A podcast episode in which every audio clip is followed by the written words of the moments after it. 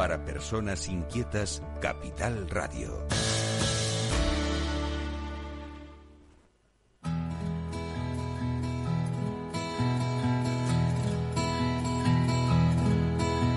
Comienza la caja de Pandora.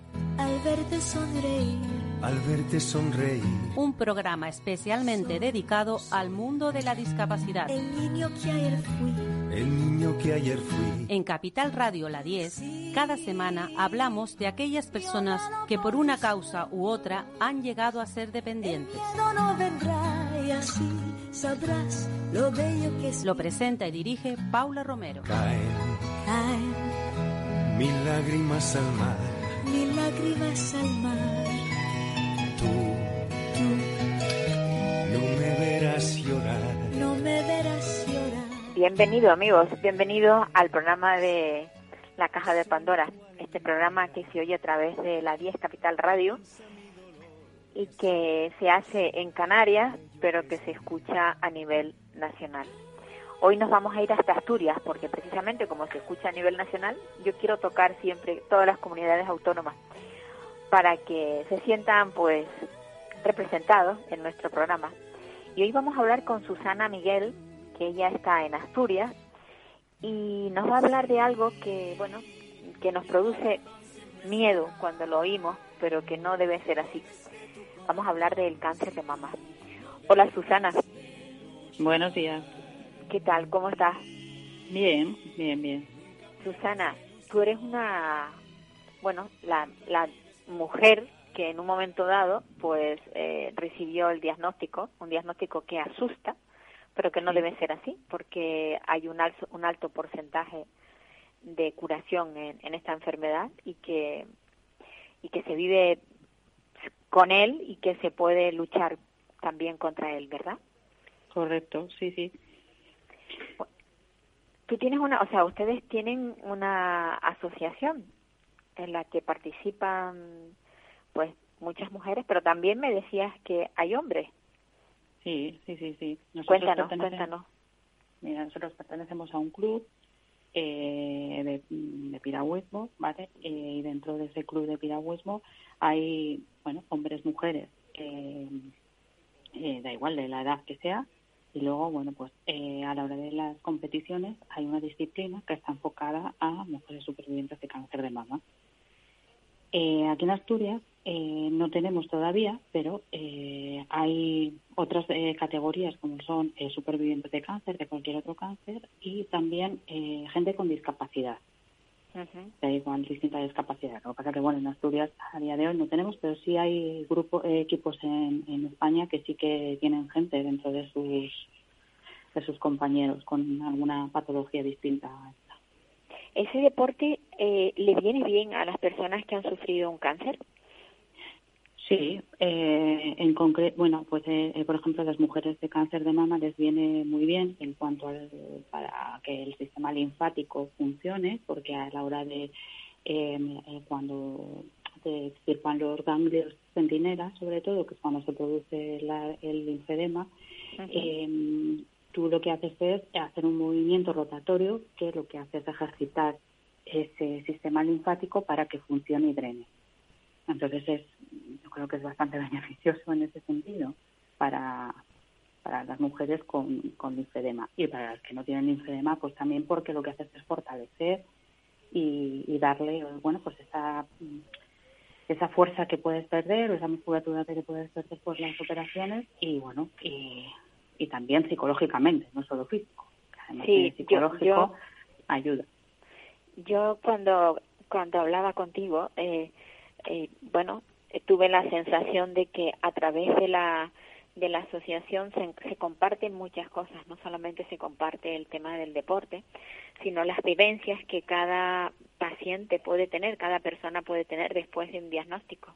Es cierto que, que esa es la esa también es una de las metas que que lleva a cabo la asociación. Ujú. Correcto, Pregunto, sí. sí. Sí, sí, sí, sí, sí, porque al final estás compartiendo eh, unas mismas vivencias y unas mismas experiencias con gente en tu misma situación, incluso con gente que no está en, en tu misma situación. Entonces, eh, bueno, eh, ahí no se habla, no se habla de, la enfermedad. Ahí vas y vas a pasar un rato bien y unos días eh, te echas unas risas y otros días hay que entrenar y hay que darle fuerte, pero también ayuda mucho eso a, a que, bueno, pues cuando alguien está un poco más bajo, pues pegarle un empujón para que, bueno, pues animarlo y ver que se puede seguir hacia adelante. ¿Tú cómo de lo que se trata como enferma de, de cáncer, ya, ya los, los tienes superados, eh, ¿qué, ¿qué, recomendarías a las madres, a, las, a las madres, a las mujeres? Eh, porque muchas veces hay una dejadez por parte de, del género femenino de, de cuidarse, ¿no? ¿Qué, ¿Qué recomendarías? A ver, yo recomendaría, pues, eh, lo, lo principal, eh, chequearse, bueno, palparse, chequearse, y en cuanto vean algo anómalo, pues acudir al médico, eso está claro. Y si, puede, y si eh, hacen unas revisiones eh, anuales o, bueno, pues cuando les corresponda, porque en todos los sitios no se hacen anuales ni a los seis meses, que las hagan, que no las dejen, porque mm, realmente tiene solución. El problema es cuando pues nos vamos dejando y esto no tiene solución. Y es más complicado que a día de hoy, bueno, pues eh, se está investigando y se está llegando a, a que bueno, pues cuando hay metástasis eh, puedan llegar a cronificarlo, que no a todo el mundo le funcionan esos tratamientos, porque todavía estamos en investigación y, y claro, eh, gente que con, con metástasis, pues hay gente que no llega a superarlo. Pero bueno, eh, el cáncer de mama también afecta a hombres, a un porcentaje muy pequeño, pero también afecta a hombres. Entonces, yo creo que mm, lo que hay que, sobre todo, es eh, analizarse, explorarse y acudir a las revisiones cuando toca. Y cuando ya te, si te han diagnosticado un problema como este, pues bueno, pues eh, intentar eh, dentro de tus mm, posibilidades intentar hacer deporte. Y no quiere decir que te que te machaques como si fueras a ir a simplemente ir a caminar eh, o eh, yo creo que es bastante, cuando no puedes, yo creo que es bastante bueno también. O sea que... Sí, no, el deporte es bueno para todos, eh, sin duda. Eh, ¿tú en la, ¿Esta enfermedad eh, puede ser invalidante? O sea, ¿conoces a alguien que en algún momento haya pedido, pues eso, que, que se le conceda pues un porcentaje de invalidez porque no puede eh, de alguna manera pues realizar sus tareas cotidianas, su trabajo habitual? Sí, hay gente que sí, hay gente que está, bueno, les han concedido una discapacidad porque, bueno, pues lo que te comentaba, al, eliminarles los ganglios centinela y al eliminarles varios ganglios, aparte de centinela, eh, lo que es la condición física o los músculos o tal, pues han quedado debilitados. Entonces, bueno, pues se llega, eh, no pueden mover.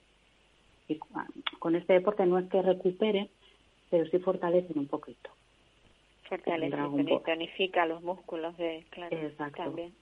exacto. Porque a veces que los músculos quedan contraídos y a veces bueno pues quedan en ese, con esa longitud porque al final los músculos no dejan y los, los tendones no dejan de ser algo elástico pero cuando te bueno, pues te cortan algo más de lo de lo normal pues eh, igual no no vuelve a, a recuperarse del todo Mira, y en la asociación hay qué edades son las que abundan más personas mayores o, o, te encuentras con gente también joven, ¿Cómo, qué, qué edades hay gente, Hay gente muy joven que es menor de 30 años, hay gente mayor con 60 o 60 y pico, eh, hay gente de 40, de 50, hay de todas las edades. A día de hoy yo creo que no hay una franja de edad exacta en la que digas, no, solo va a ser con esta edad. Ahora mismo yo creo que está afectando a todas las edades. Está claro que no respeta a nadie, o sea, cuando da, da porque no respeta a nadie, pero yo a lo que me, me refería era quienes se sienten más, digamos, animados a participar en este tipo de, de, de incluso de evento, porque he visto en las redes sociales que que han hecho concursos, o sea, regatas, ¿no? Y, que eso, quieras que no, anima. Sí. Hombre, eh, siempre siempre se dice que la gente joven tiene mucha más vitalidad que la gente mayor, mm, por lo que sea. Pero en este caso yo creo que tanto la gente mayor como la gente más joven, yo creo que todos tienen vitalidad porque yo creo que tienen ganas de vivir, que es lo importante. Sin duda. Yo creo que eso es lo que no, nunca se debe perder, las ganas de, vivir. Mm. Y bueno, ahí esas vivencias que tienen en conjunto, pues eh, que da igual, como tú decías, que pueden haber incluso hasta personas con discapacidad. Cuando hablamos de discapacidad, hablamos de discapacidad en todos sus ámbitos, o sea, o discapacidad psíquica, eh, física. En todos sus ámbitos. Todos, ajá, o sea que entra, entran todos. Pues yo creo que es una buena labor la que hace la, esta asociación. ¿Cómo se llama la asociación? Eh, Dragon Boa, Asturias Dragon Boa. Ajá. Bueno, ¿habéis, ¿habéis recibido algún premio últimamente? Eh, no, premios no. Hemos competido en el Campeonato de España y bueno, hemos conseguido un segundo puesto tanto en la distancia de 200 como de 500. Pues eso está muy bien, porque además para no ser profesionales, sino sencillamente gente con ganas de, luchar, creo que es para es muy loable, sin lugar a dudas. Sí, sí. Por eso este, dime. ¿Tú qué, o sea, tú qué es la presidenta de la asociación? No, yo soy la persona que se encarga un poco de las redes sociales. De los medios. sí. Vale, bueno, tienes un trabajo también. Aparte de, de ponerte a remar, también tienes un trabajo, la de competir ahí a través de las redes sociales. Sí, sí. Pues, Susana, mm, yo te deseo todo lo mejor y que, y que además esa, esa asociación siga adelante, que acogerá a mucha gente cuando lo necesite, sin lugar a dudas, ¿no? Por supuesto, estamos abiertos a todo el mundo, a todo el mundo que quiera acercarse y ya, ya te digo, hay en toda España hay equipos y clubs que eh, están son como nosotros y hay incluso tienen más eh, gente pues con una discapacidad cualquiera que sea o con otro cáncer o con cualquier otro cáncer aparte de lo que nosotros ya tenemos. O sea que si alguien se anima pues eh, con que pongan Dragon, Dragon Boat eh, aparecerá seguramente y, pueden, y pueden inscribirse y, participar. Exacto exacto. Sí.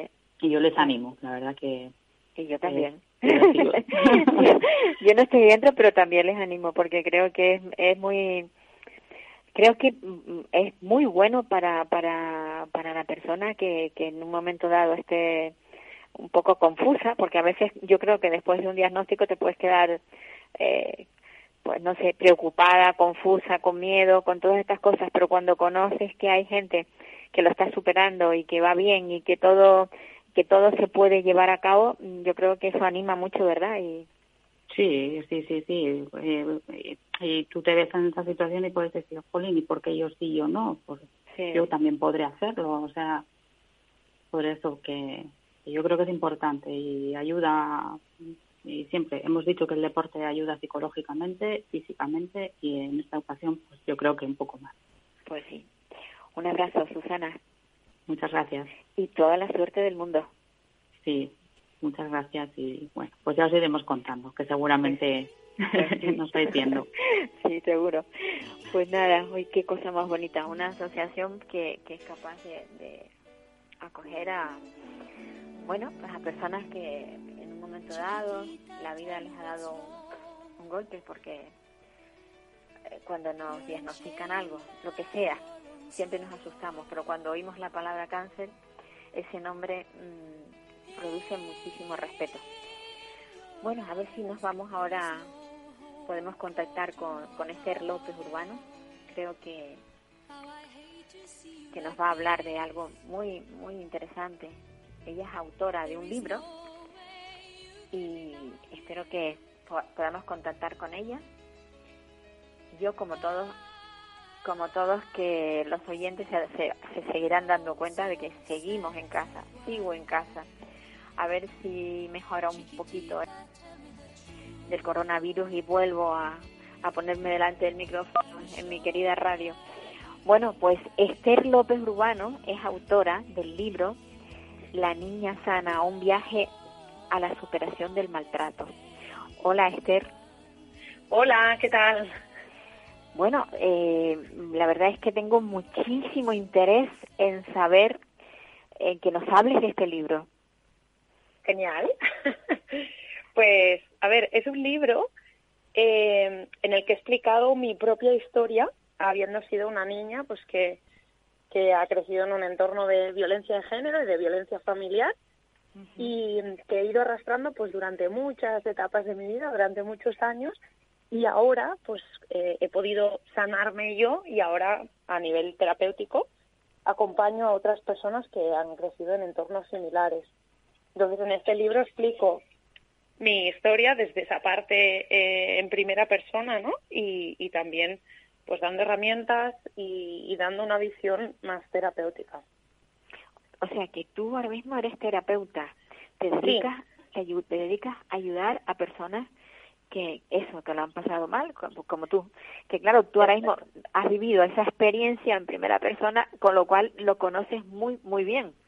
Exactamente. O sea, me llegan, siempre lo dicen esto, ¿no? En, eh, en terapia es como muy frecuente que el, el público al que atiendes eh, como que te resuenen temas de su historia y al final es que cada día todas las personas con las que trabajo pues siempre hay eh, bueno no, no todo el mundo no, no el 100% ha vivido maltrato pero la gran mayoría sí a veces cuando hablamos de maltrato solamente pensamos, pensamos en las personas que pueden defenderse por sí mismas, en personas que, que te lo cuentan, que te lo dicen.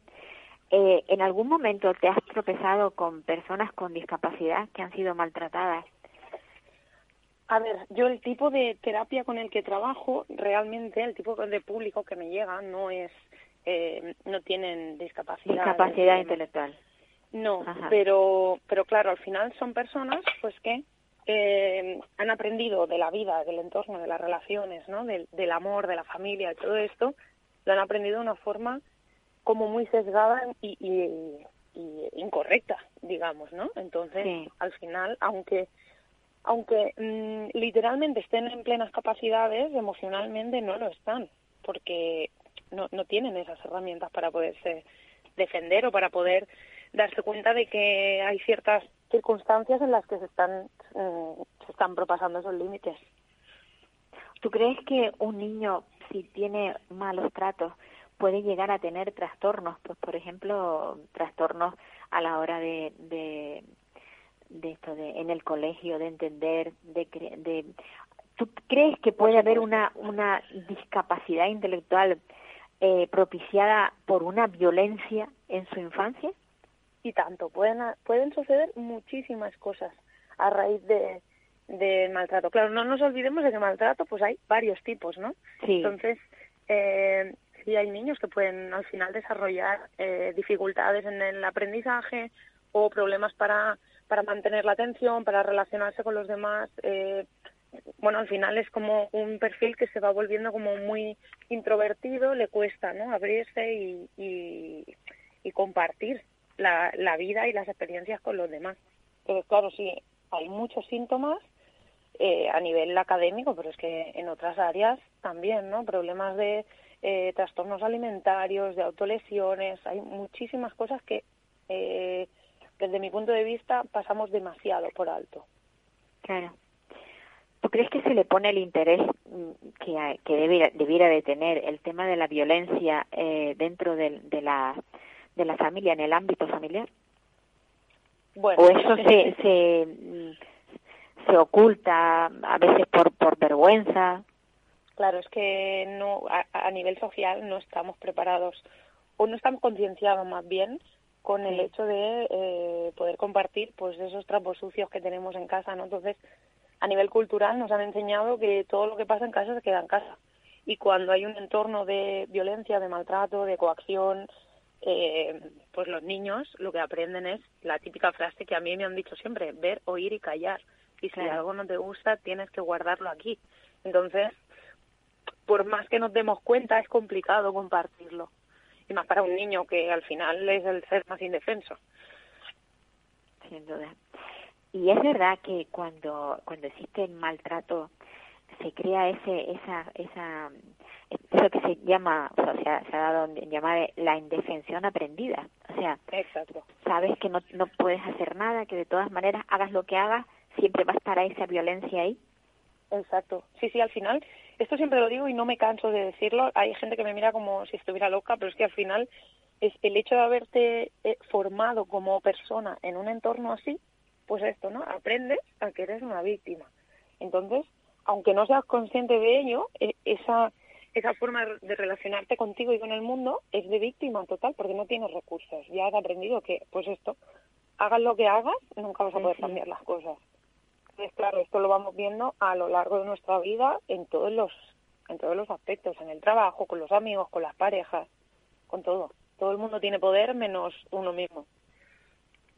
Cuando una persona ha sido, eh, pues eso, maltratada a nivel, cuando era pequeño, ¿tú crees que luego se convierte en, en digamos, en, carne de maltrato para, para, otros? O sea, si cae con un novio, el novio también la va a maltratar, en el trabajo también va, va a tener eh, compañeros que la maltraten, porque ha aprendido a sentirse maltratada esa persona o no? tiene muchísimos números. Bueno, de hecho, en mi caso ha sido así, men menos en la pareja, se ha cumplido con todo, ¿no? Pero es que al final esto, sí, por supuesto, si tú estás, digamos que al final es como una programación que tenemos, ¿no? Entonces, si al final has aprendido a, tolerar ciertas situaciones, para ti ya son normales. ¿no? No, no es que estén bien o sean correctas, es que para ti las han normalizado. Entonces, ya que te lo haga otra persona, no, no te va a despertar esa necesidad de protegerte porque ya para ti es algo muy usual, ¿no? Entonces, mm, no quiero decir que todos vayan a ser víctimas, porque también hay personas que al final le, le acaban eh, la línea muy fina, ¿no? Y hay personas que también ejercen después ese maltrato. ¿Sabes? Claro, Eh, aprenden. Como he aprenden. sido maltratado, pues luego yo soy el maltratador. Claro, claro. Es que es terrible eso. Sí, bueno, de hecho, si nos ponemos a tirar del hilo, ¿no? Al final es cuando un niño ha sido maltratado eh, por padre o por madre, cuando empiezas a rascar un poco, pues la historia de, de la persona que está ejerciendo el maltrato también ha sido maltratado. Entonces, como ver, el pez, claro. el pez que se muerde la cola, en algún lugar hay que cortar. Sí. ¿Cómo inicias tú esa, esa, mm, digamos, ese escape? Porque en realidad es escapar de, de esos años vividos de maltrato. Cu- ¿Cuándo y cómo lo inicias? ¿Tienes ayuda? Eh, lo, ¿Lo inicias porque ya llegas a una edad adulta que vas viendo perfectamente lo que está bien y lo que está mal? Pues mira, es buena pregunta. Cuando dices escapar, para mí el hecho de decir escapar es a lo que eh, lo que he intentado hacer durante muchos años. Y el escapar quiere decir mirar hacia adelante sin mirar atrás. Eso es Exacto, sí, sí, es así. error, error, porque necesitamos mirar atrás, necesitamos ver todo eso, todo eso que nos ha marcado para poderlo trabajar y entonces desde ahí sí que poder cambiar las cosas.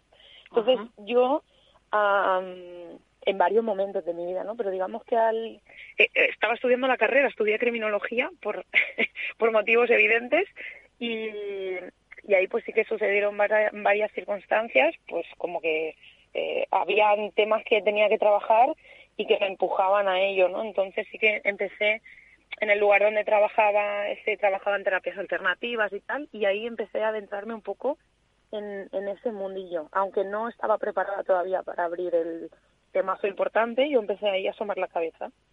Y digamos que después de eso, desde los 21, 22, empecé ese viaje que, bueno, que me ha traído hasta aquí.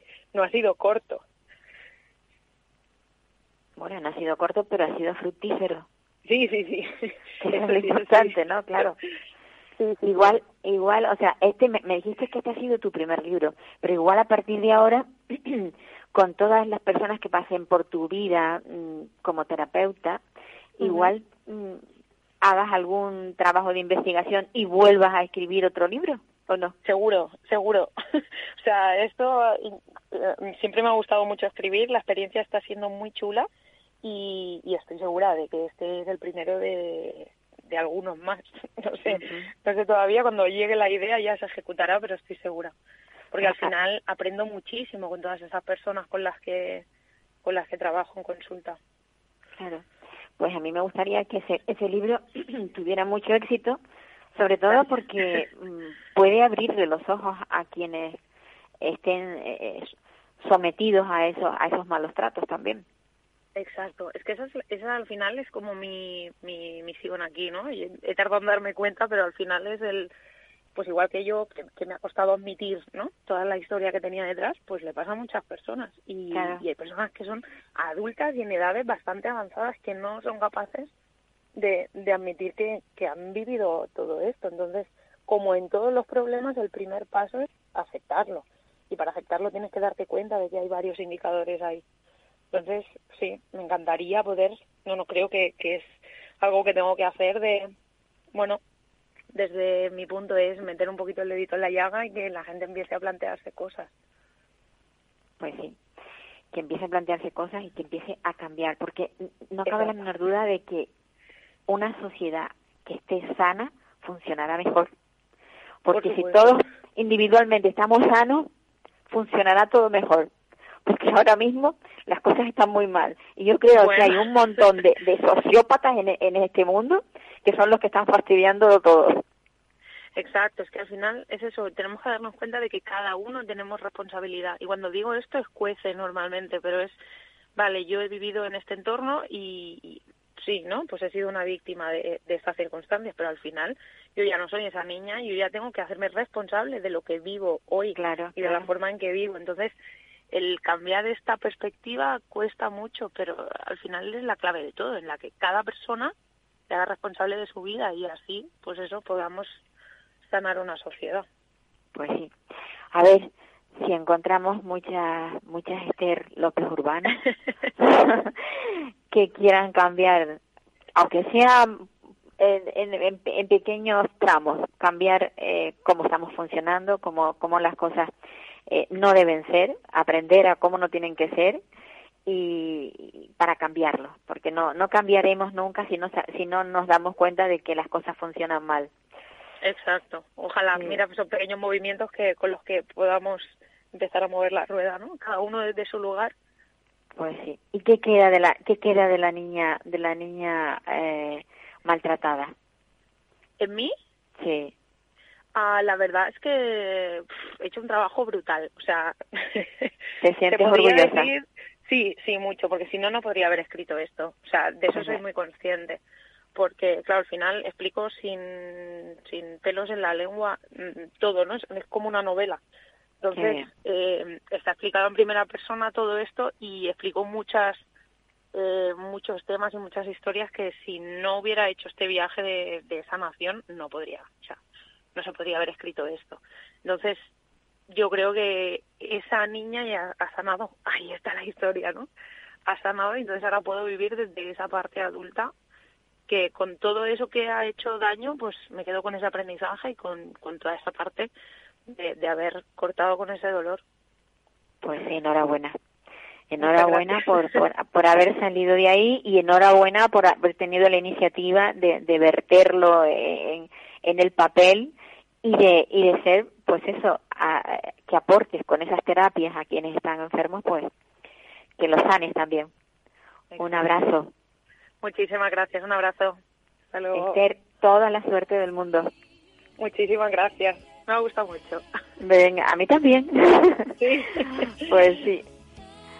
Oh, sí, me ha gustado, me ha gustado. Amigos, eh, me, me gusta hablar con personas así, que son valientes, que salen de, de pues de un mundo que a veces eh, no es el que debiera vivir, pues una niña.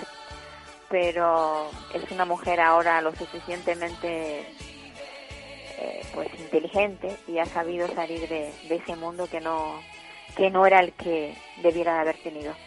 Bueno, a ver si nos podemos ir hasta Getafe, en Madrid, porque vamos a hablar de inclusión, de inclusión en el empleo, que constantemente hablamos de ello y que muchas veces no es, no es real, porque en ocasiones cuando hablamos de, de la, la palabra inclusión mm, está muy bonita en el papel, pero luego la realidad muchas veces es otra.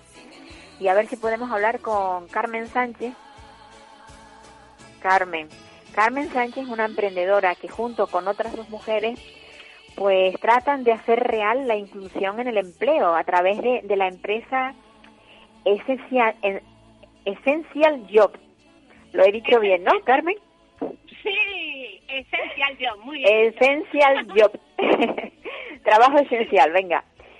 Y sí, y, y, yo mm, eh, decía en el, en el, en el inicio, eh, se habla de inclusión en el empleo, pero la realidad mm, eh, dista un poco, ¿no? De, de, que haya o no haya inclusión. Sí, claro, hombre, eh, poquito a poco. Yo creo que cada vez es una realidad mm, de lo más habitual, que es lo que pretendemos, normalizar. Y al final, pues el empleo es un medio a través del cual todas, todas las personas nos sentimos realizadas. Y por eso creamos Esencial Yo, con ese con ese fin, uno de ellos, exactamente. ¿Ha habido algo algo que motivara a Carmen Sánchez a, a, meterse, digamos, en este proyecto? ¿Has conocido a alguien pues con discapacidad que necesitara, pues, apoyo o, ha sido pues, sencillamente... Sí, personalmente, bueno, sí que hay, eh, en mi caso, sí que hay una raíz vocacional. Desde, bueno, mis inicios, eh, en, en, cuanto a mis estudios, pues yo elegí eh, algo relacionado con empleo y con las personas eh, con diversidad funcional. Luego también, o sea, todo al final confluye porque la vida es así, ¿no? Te, te lleva. Y mi socia, que es Rosa, en su familia, su hermano, pues sí tuvo una discapacidad sobrevenida y, y a partir de ese momento, pues los empleos en los que él trabajó, pues, pues no se sentía él podía hacer más, o sea, él mm, desarrollaba otras capacidades que no se valoraban y al no tenerlas en cuenta, pues dijimos, Rosa y yo, hay que hacer algo, hay que, pensar pues eh, en crear empleo, pero partiendo de las capacidades de las personas y por eso nació Esencial Yo. A ver, ¿qué, ¿qué hace Esencial Yo? Busca empleo a las personas, les, les prepara eh, tiene una bolsa de trabajo, ¿cómo es la cosa? Ajá, bien. Pues Essential Job es Centro Especial de Empleo. Entonces, nosotros para crear la empresa presentamos un proyecto en la Comunidad de Madrid. Esto fue en el 2017. Y nuestra misión y es mm, nuestra tarea la selección y contratación de las personas con discapacidad en la empresa ordinaria. Nosotros hacemos eh, todo ese proceso, desde la selección hasta la inserción real en las empresas. Cuando hablamos de discapacidad, o sea, ¿qué, qué tipo de discapacidad? Eh, ¿Suele ser discapacidad física, eh, sensorial o, psíquica? ¿Lo aglutináis todo? Mm, todo tipo de, claro, todo tipo de discapacidades. Nosotros partimos de una idea que es nuestro lema y nuestra idea central, es eh, el lema que nos guía en la cotidianidad de nuestro trabajo y es cambiar la mirada. Es decir, cuando nosotros nos enfocamos en las capacidades y como vemos la discapacidad en esencial yo, pues lo voy a resumir en una frase. Mm, para nosotros la discapacidad es la capacidad extraordinaria de ser capaz. Bonita frase. Por eso eh, todas, todas las discapacidades están incluidas eh, en los empleos que nosotros eh, estamos cubriendo. Verdaderamente es la persona al centro. O sea, a, a, mí se me puede dar bien una cosa y a ti otra. Y es ahí donde hay que enfocarse. Y es así como nosotros miramos. Bueno, pues esto pinta muy bien. Gracias. Claro, no, a ver, si tú, eh, o sea, alguien se acerca a, a la empresa vuestra a demandar trabajo y lo que hacéis es un estudio de la persona a ver qué capacidades tiene y dónde lo podéis emplear, pues maravilloso, ¿no? Que es como lo he entendido. exactamente. Es que es así, efectivamente. Sí, sí, es que nosotros le damos la vuelta. Para nosotros, eh, la persona dignifica el trabajo. Entonces, partimos de ahí y, y, la primera toma de contacto, o sea, nosotros esto es eh, una moneda de doble cara. Por un lado están nuestros esencial, que son mm, las personas, trabajadores y trabajadoras, con certificado de discapacidad. Entonces, eh, nuestros esencial van a las empresas que nos han demandado un puesto de trabajo, pues de cualquier perfil. Nosotros ahora mismo tenemos eh, esencial en conserjería, jardinería, comercial, administrativa, reparto, logística, limpieza, construcción, automoción, todo, todo tipo de perfiles. Y luego las empresas, nosotros hacemos el proceso de, de principio a fin, me refiero, pongo un ejemplo, una persona necesita una, eh, una empresa necesita una persona para cubrir un puesto. Hacemos esa preselección a través de la base de datos que contamos con más de 4.000 eh, candidatos y candidatas. Quien mejor se ajusta al perfil, pues presentamos al cliente en base a sus competencias, sus habilidades, su historia laboral, formación y cualidades. Y es la empresa quien elige a la persona que cree que se adecua más a ese puesto. Y entonces ya empieza el proceso, o sea, no es que contratamos y se acaba, no, es que ahora continúa el camino. Desde ese minuto ya es esencial, forma parte de nuestro equipo esencial y trabaja en nuestra empresa cliente. Y hacemos un seguimiento porque eh, efectivamente tendremos que ver a lo largo de ese nuevo camino en el proceso pues los aspectos a destacar y a mejorar y hay un feedback con las empresas y también una comunicación con nuestro esencial. Bueno, pues ahí queda esta, esta gran empresa. Que también hay que decir algo, que las empresas cuando contratan a personas con discapacidad tienen unos beneficios. Sí. Y eso también hay que decirlo, ¿verdad? Pues oye, Carmen, que me encanta esa iniciativa que habéis tenido, aunque esté funcionando desde hace ya unos un par de años, pero que deseo que esto siga hacia adelante y que sea muy, muy, muy productiva para vosotros y, pues sobre todo para la discapacidad. Eso, es quería, mm, de, vamos, hacer un apunte desde, el, mm, desde las empresas, nuestras empresas clientes contratando a un esencial se benefician de un ahorro del 20% en costes salariales.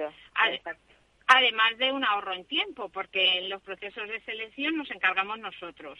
También las ventajas corporativas, porque contratando a través de Essential Job forman parte de sus equipos personas con diversidad funcional, que mejoran la imagen en su empresa y la hacen más dinámica, más moderna y socialmente responsable. Es que es importantísimo. Es una tarea de todos, de todos. Pues y todos salimos enriquecidos y beneficiados y ganando. Muy bien. Porque todos aportamos. Pues nada, pues un abrazo, Carmen. Y nada, que sigáis así, que sigáis así. pues muchísimas gracias por darnos a conocer. Un placer, Paula. Y, y bueno, pues un abrazo y un buen día. Y aquí estamos. Igualmente, igualmente. Muchísimas gracias. Bueno, nos vamos hasta, hasta Cataluña. En Cataluña tenemos, bueno, tenemos algo que, que ya lo hemos hablado varias veces, que es una denuncia de, de una madre que lo está pasando muy mal. Y estas cosas también hay que decirlas. Hay que decir cuando, cuando una joven con 23 años con una discapacidad que está en una residencia, pues la quieren tener prácticamente dormida para que no moleste esto es lo que está pasando en muchas residencias, ¿no? En residencias de, personas con discapacidad, también pasa en residencias de mayores, y esto es terrible. Eh, la verdad es que el sistema hay que cambiarlo. Hola Virginia. Hola, buenos días, Paula. Virginia Martínez, la mamá de Isabel, esta joven de veintipocos años que, que no le está pasando bien. Bueno, te dejo, Virginia, para que nos cuentes. Bueno, pues te puedo contar que afortunadamente toda la medicación que le pusieron a Isabel en, el psiquiátrico mm, durante tres semanas ha sido retirada. Entonces eh, fue una medicación tan fuerte que cuando el cerebro le falta esta medicación, pues por deprivación tuvo crisis epilépticas, ¿no? Así que no, no ha sido nada fácil, pero afortunadamente puedo decir que, que mi hija ahora tiene la medicación anterior a entrar en el psiquiátrico, ¿no? Pero todo esto, pues, eh, me ha hecho ser consciente, porque antes no lo era, de eh, la forma que hay en algunas residencias de tratar a los usuarios, los que son más rebeldes, los que dan más trabajo, eh, en vez de de hacer eh, pues, tratamiento psicológico, ¿no? O sea, para sí, o terapia. Terapia conductual, efectivamente, es mucho más fácil tirar de las gotas del clonazepam, del ribotril. O sea, cinco gotas dejan a mi hija totalmente cao. O sea, mm, no durmiendo, pero en un estado de, de sedación que permite hacer con ella pues eh, lo que quieras. O sea, cambiarla de un sitio a otro sin que se queje, eh, tenerla sentada horas eh, sin que haya ningún problema. Y, y bueno, pues eh, estoy muy apenada porque con la dirección de esta residencia ellos no ven la diferencia entre eh, que mi hija eh, esté obediente y, sea una persona, o sea, que no tenga adormecidos sus sentimientos, a que esté semisedada y para ellos sea fácil trabajar con ellos. No ven la diferencia. Y entonces digo, ¿qué personas están dirigiendo eh, las residencias? Para no ser capaces de distinguir a una persona eh, normal, o sea, una persona pues con, su, con sus días más buenos o sus días más malos, a una persona completamente plana. O sea, ya se levanta, ya le dan sus gotas y es una persona que no da ningún tipo de problema. Pero, es una realidad Virginia, no, no, no solamente lo, han, lo emplean con tu, hija, con tu hija, eso, eso es algo mm, habitual, porque falta personal, faltan profesionales y la única manera de mantenerlos a todos, digamos, tranquilos y que no molesten es esa. Ya, pero eh, no sé si eh, a, priori igual sale más económico porque falta personal, pero todas estas medicaciones eh, traen un precio muy alto para para todos, ¿no? O sea, me refiero, igual ahora están tranquilos, pero tienen sus efectos secundarios y no son efectos secundarios eh, suaves, sino al revés. Eh, este tipo de, medicación hace que, haya más obesidad entre ellos. Eh, con si tienes más peso, más difíciles de manejar. O sea, yo creo que tiran por el camino fácil. El más fácil, claro. Y, y no sabemos si realmente es más económico o más costoso, pero es el camino más fácil y el que visiblemente, o sea, a nivel de los familiares que los van a ver, pues los ven sonriendo, pero no saben si profundizas, ves que, realmente esa persona no disfruta. O sea, no disfruta ni de la comida. Cuando estás en este estado de, que te eh, adormecen las emociones, no disfrutas de nada, pero aparentemente sonríes. Y entonces hay familias... una sonrisa bobalicona, que se valga la expresión. Efectivamente, efectivamente, efectivamente. Por eso el perfil, cuando miras el perfil de, de, los usuarios de esa residencia, ves que todos se parecen mucho en la sonrisa, en los gestos, en, en el modo de aplaudir. Y, y yo pensaba que, que era, mm, pues bueno, eh, fruto todo de, del trastorno que tenían en común, pero no es O, de la convivencia, ¿no? Que dice que cuando, cuando se convive se, se, se pegan las, las, formas de actuar y las formas de... Es, es, la medicación que los vuelve, eh, bueno, los, los unifica, pero sin emociones. Y entonces yo no deseo eso para mi hija, ni lo deseo para mí porque eh, creo que muchas personas igual creen que esto no va con ellos, pero probablemente en un futuro estaremos en una residencia y, y si eres de los que da trabajo, pues no te extrañe que te den una cucharada de, de, de aloperidol para que para que estés sentado y, y no molestes, ¿no? Entonces eh, es una realidad muy triste, ¿no? Y creo Sí. que que todos deberíamos de, de alarmarnos, ¿no? Sea, no Tú- de ver, mm, Tú has tenido, tú has tenido a Isabel eh, en, en tu casa una semana o no sé cuántos días la has tenido y has bueno, le visto, he tenido ca- casi tres semanas. Casi, Casi tres semanas. Sí. o sea, en esas Sí. tres semanas lo, la has tenido para, digamos, entre comillas, desintoxicarla de tanta medicación. Efectivamente. Efectivamente, porque eh, la medicación que le pusieron, o sea, la medicación que, que se le dio, eh, fueron antipsicóticos y antiepilépticos.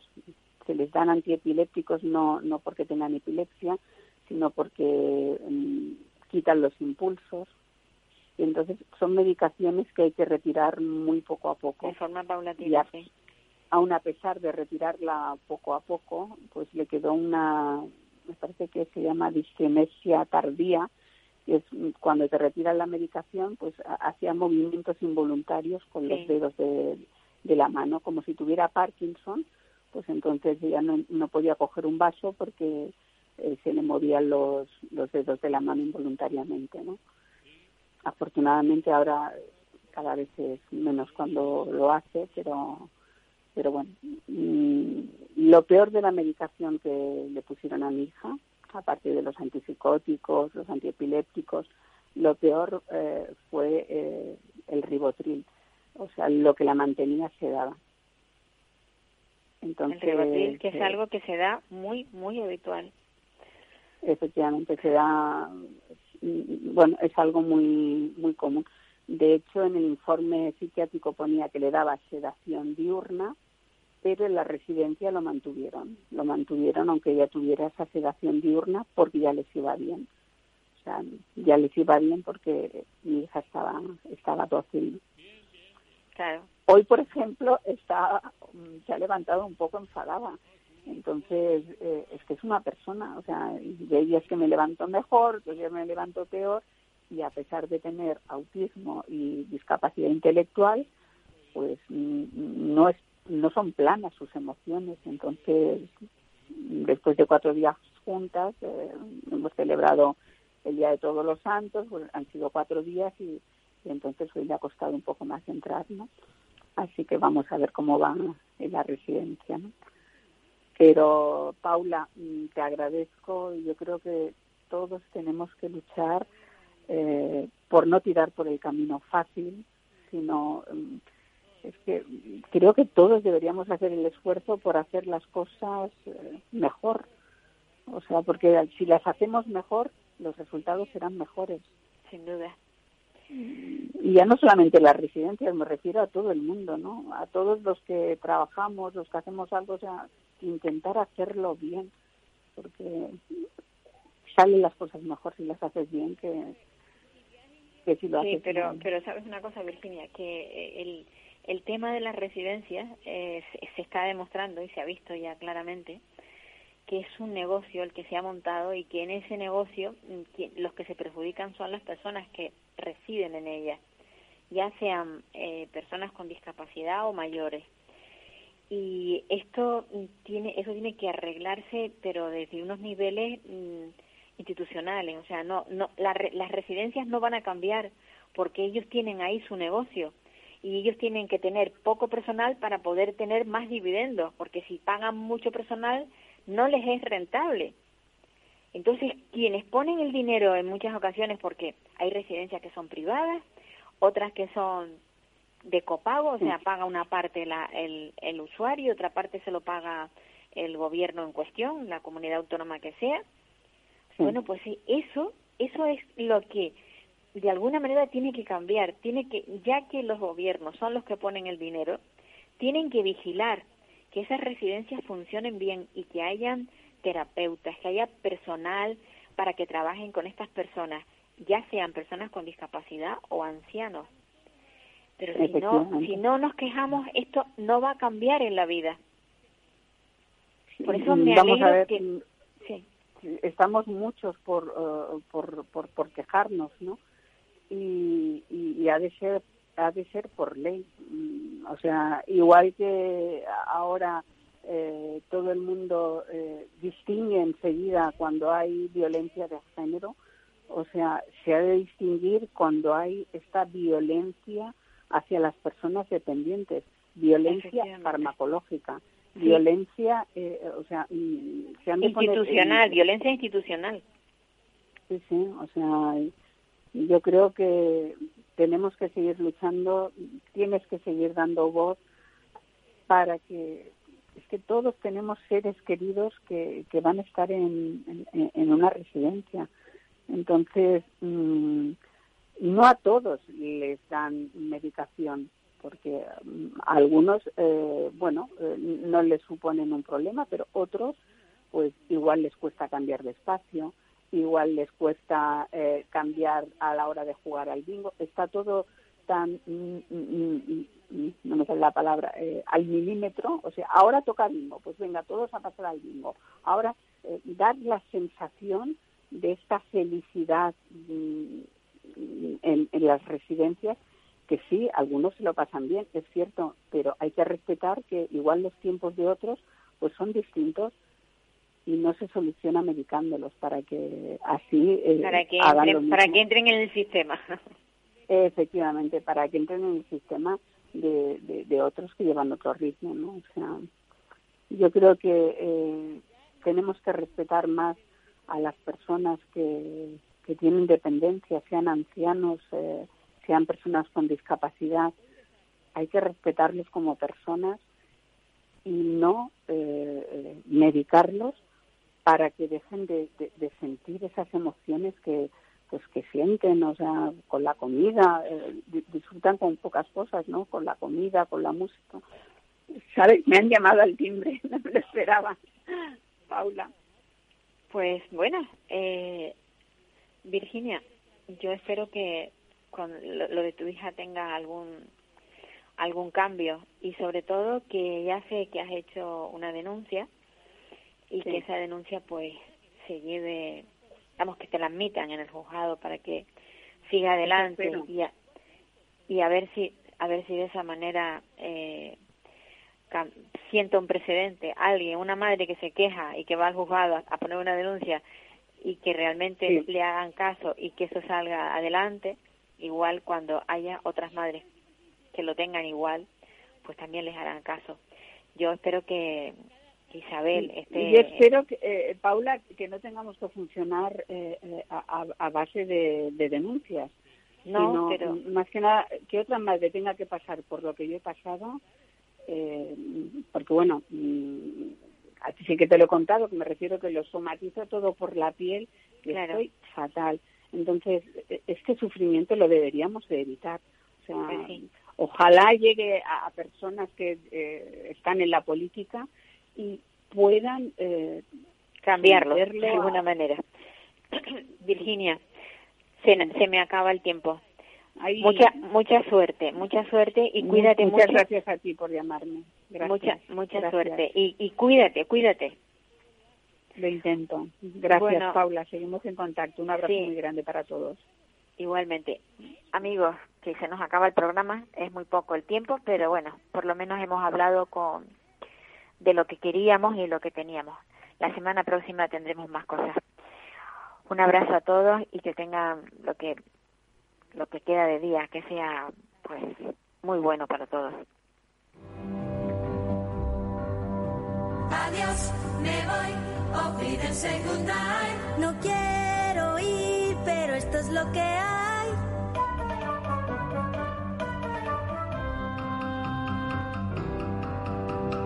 Adiós, me voy, olvídense nadie. Adiós, adiós, a usted, usted y usted.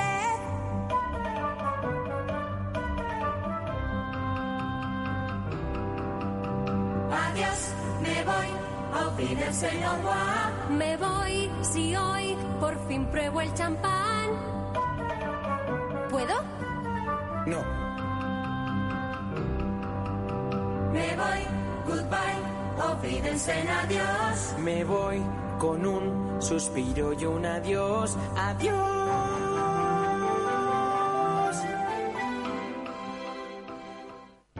Para personas inquietas, Capital Radio.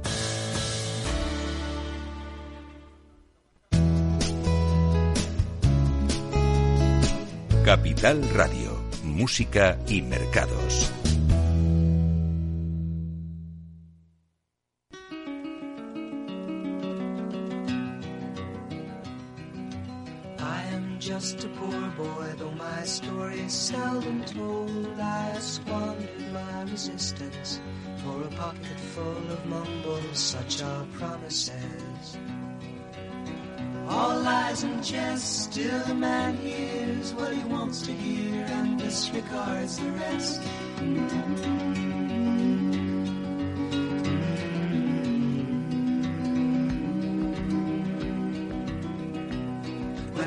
My home and my family, I was no more than a boy in the company of strangers in the quiet of the railway station, running scared.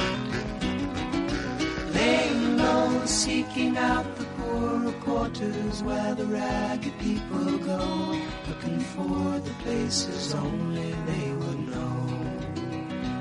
La la. La la la la la